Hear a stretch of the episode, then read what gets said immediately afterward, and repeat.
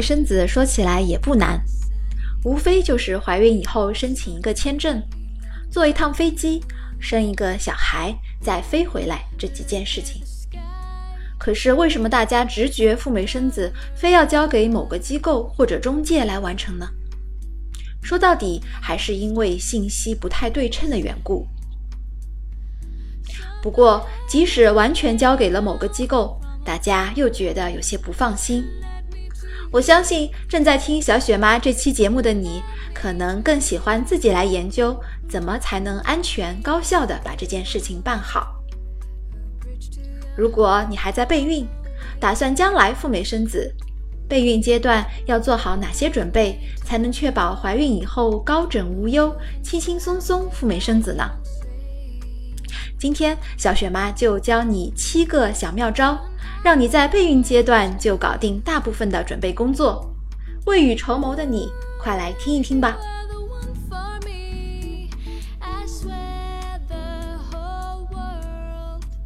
Hello，大家好，这里是小雪妈教赴美生子，每周学一点实用干货，听完立即行动，改变下一代的人生路就从你这里开始。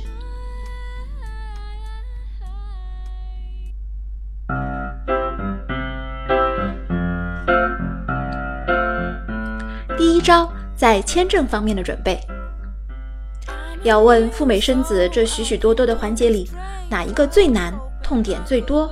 覆盖人群又最广，那就是获取进入美国的门票——赴美生子诚实签。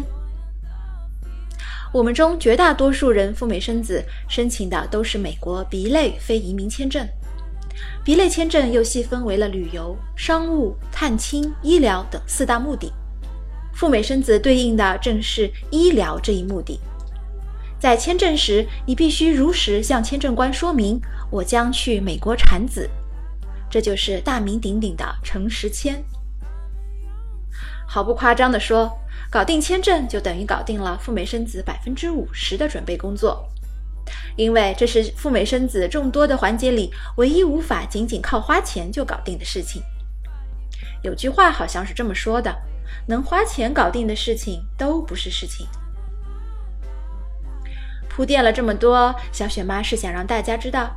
当你决定了要赴美生子，第一个考虑的应当是如何拿到签证，而不是在微信上加了许许多多月子中心，拿了一堆宣传单。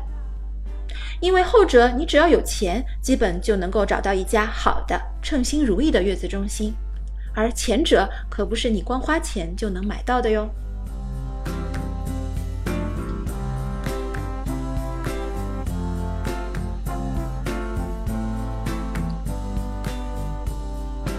既然签证这么重要，在备孕期间，你可以做些什么来提升签证的通过率呢？答案是提升你的信誉度，多刷刷出境记录，增加护照上的出境章。美国签证官的思路是：如果你去了其他国家，没有滞留，并且安期回国，那么你非法滞留在美国的可能性也大大降低了。所以刷出境记录，第一有助于提升咱们的信誉度，第二展示了你的经济实力。有条件能够经常出境旅游的呢，经济条件一定差不到哪儿去。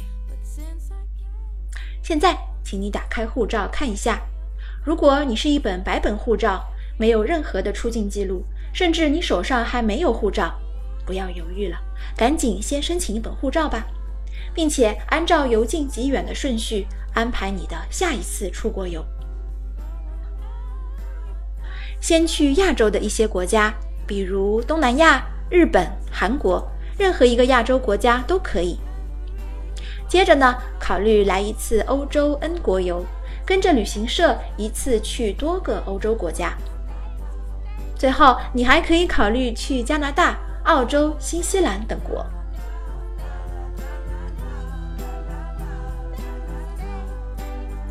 当你的护照上面满满当当敲了许多的入境章，和之前的白本相比，哪一本的含金量更高？不用我说了吧？在美国签证官的眼里，你的信用度刷刷刷的就上涨了。如果签证系统里也有类似支付宝的芝麻信用评级，你的分值一下子就增长了二十到三十分。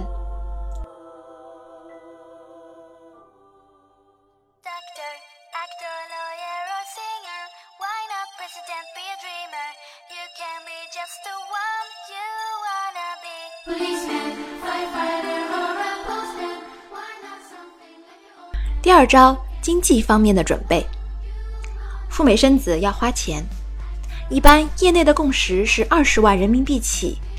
我们需要提前做好规划，准备一笔流动性比较好的资金。一呢，是用于签证的时候向签证官出示，避免临时到处筹措资金的尴尬。二呢，的确你需要留存这么一笔钱，用于支付后续在美国生子的费用。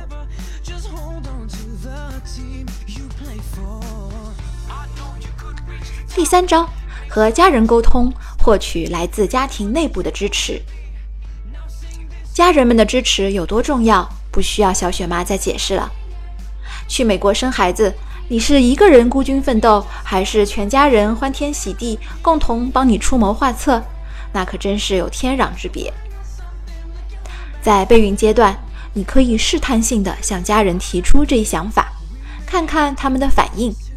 比方说，哎，你认识的那谁谁谁刚从美国生孩子回来，听说很顺利。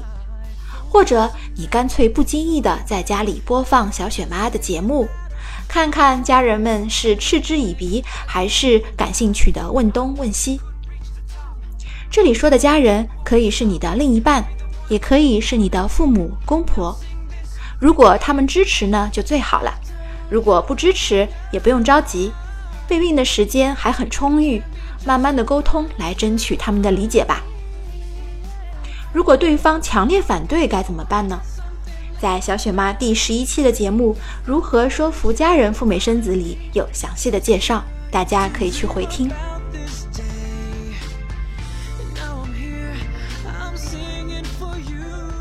刚才你听到的是小雪妈第五十三期的节目，备孕阶段该如何准备赴美生子？教你七个小妙招。小雪妈在喜马拉雅和其他的平台播出赴美生子音频教程，苹果用户可以直接在 Podcast 订阅。阅读本节目的文字稿，欢迎你订阅公众号“小雪妈教你生美宝”，了解签证和入境的真人实例，来看一看小雪妈的微博“赴美生子陈时谦”。我提供个性化的付费服务。第一。赴美生子陈时谦的代办，全权代理申请你的签证，确保你一个月内一次通过。第二，签证的辅导，你可以 DIY 自己申请，有疑惑问题获得我的专业建议。第三，入境海关的咨询辅导，选择哪个城市，带多少现金，让你又快又好的入境美国。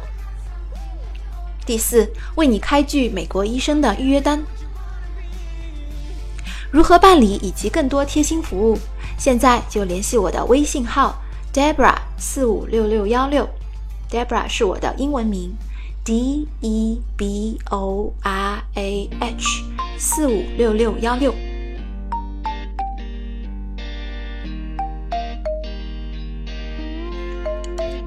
接下来是第四招，了解休产前假的政策，观察你的单位对于赴美生子的态度。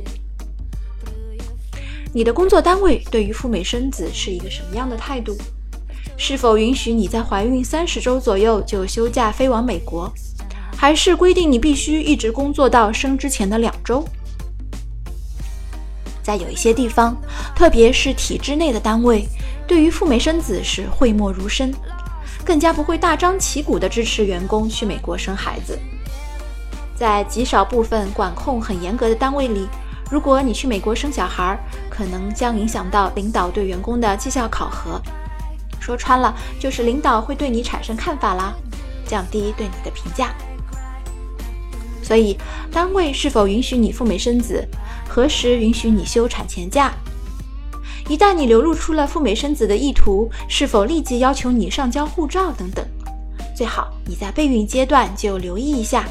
免得怀孕以后你的计划被单位的规定打乱了阵脚。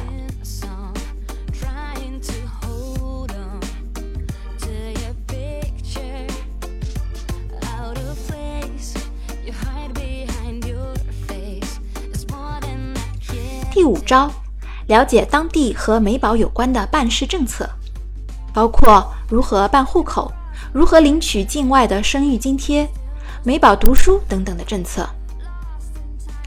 我们都知道，美宝天然可以获得中美两国的国籍，只要回到中国，他就是一个不折不扣的中国人。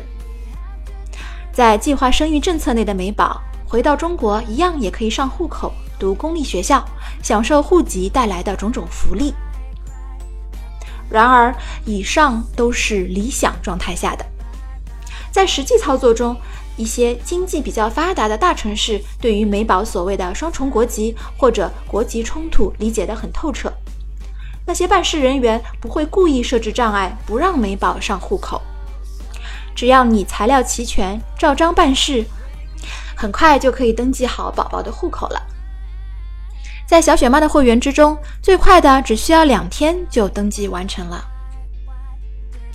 不过，在一些美宝还不太常见的地区，派出所登记户口的办事人员，要么是出于无知，要么是出于故意，总是会各种刁难、为难、设置障碍，比如有条件的让美宝上户口。要求家长写什么放弃美国国籍的声明书，更加奇葩的也有，要求美宝上交中国旅行证的原件压在派出所，要么就是必须在旅行证上剪角让他作废，这才允许宝宝登记户口。各种各样的土政策还真的不少呢。总而言之，各个地方的上户口政策都不太一样。如果你特别看重美宝回国以后要上户口，或者你的行事风格呢比较谨慎，不如就在备孕阶段提前咨询户口所在地的派出所，向对方提问：父母都是中国人，而且没有其他国家的国籍或绿卡，孩子出生在境外，该如何登记户口？在这件重要的事情上，切记不能够道听途说，听你周围所谓的同学、朋友、邻居、同事们，他们都是二手消息。能不能上户口，如何才能上户口，请你记得一定要坚持自己亲自去一次派出所问个清楚。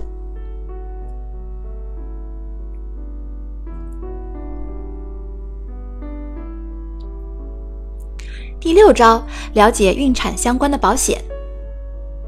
赴美生子在正常情况下，医疗费用是一万美金左右，但是如果遇到医疗的意外，费用就无法估计了。人人都说美国看病贵，即使是一个有保险的美国人，也经常抱怨抗疫看不起病，更不要提我们这些没有美保医疗保险的外国人了。解决方案是。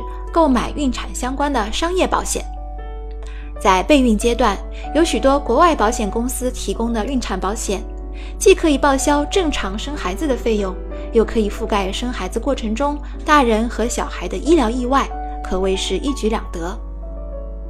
你还可以选择在保险网络内条件最好的一家医院，享受舒适型的赴美生子医疗条件。不过话说回来，一分价钱一分货，备孕阶段的孕产保险保费确实也不低，价格比较昂贵，有条件的家庭不妨提前了解和购买。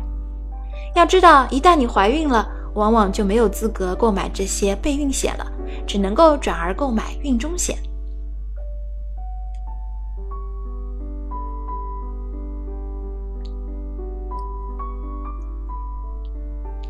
第七招。也是最后一招，在已经有旅游签证的情况下，你可以先探个路，飞去美国本土查看生子环境。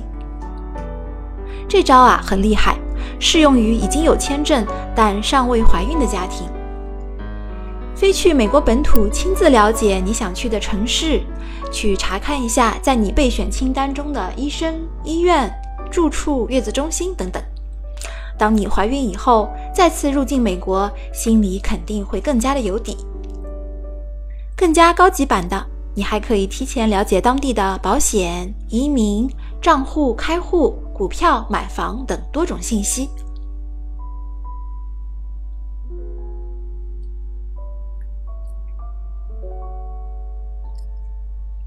总结一下，今天小雪妈聊的话题是在备孕阶段，未雨绸缪的你可以做哪些准备？